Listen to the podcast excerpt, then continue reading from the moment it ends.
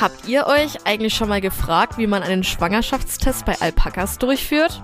Ich mich tatsächlich auch noch nicht, bis ich beim abendlichen Scrollen durch das Internet auf einen Artikel über einen Anspuckschwangerschaftstest bei Alpakas gestoßen bin. Dem Artikel nach ist es nämlich ein klares Trächtigkeitszeichen, wenn eine Alpakastute einen anderen Alpakahengst anspuckt. Das konnte ich natürlich nicht glauben, deswegen habe ich direkt mal beim Alpaka-Gut in Birkich nachgefragt. Die Inhaberin Sandra Dressel-Pall hat mir da dann erklärt, dass der sogenannte Abspucktest tatsächlich sogar ziemlich geläufig ist.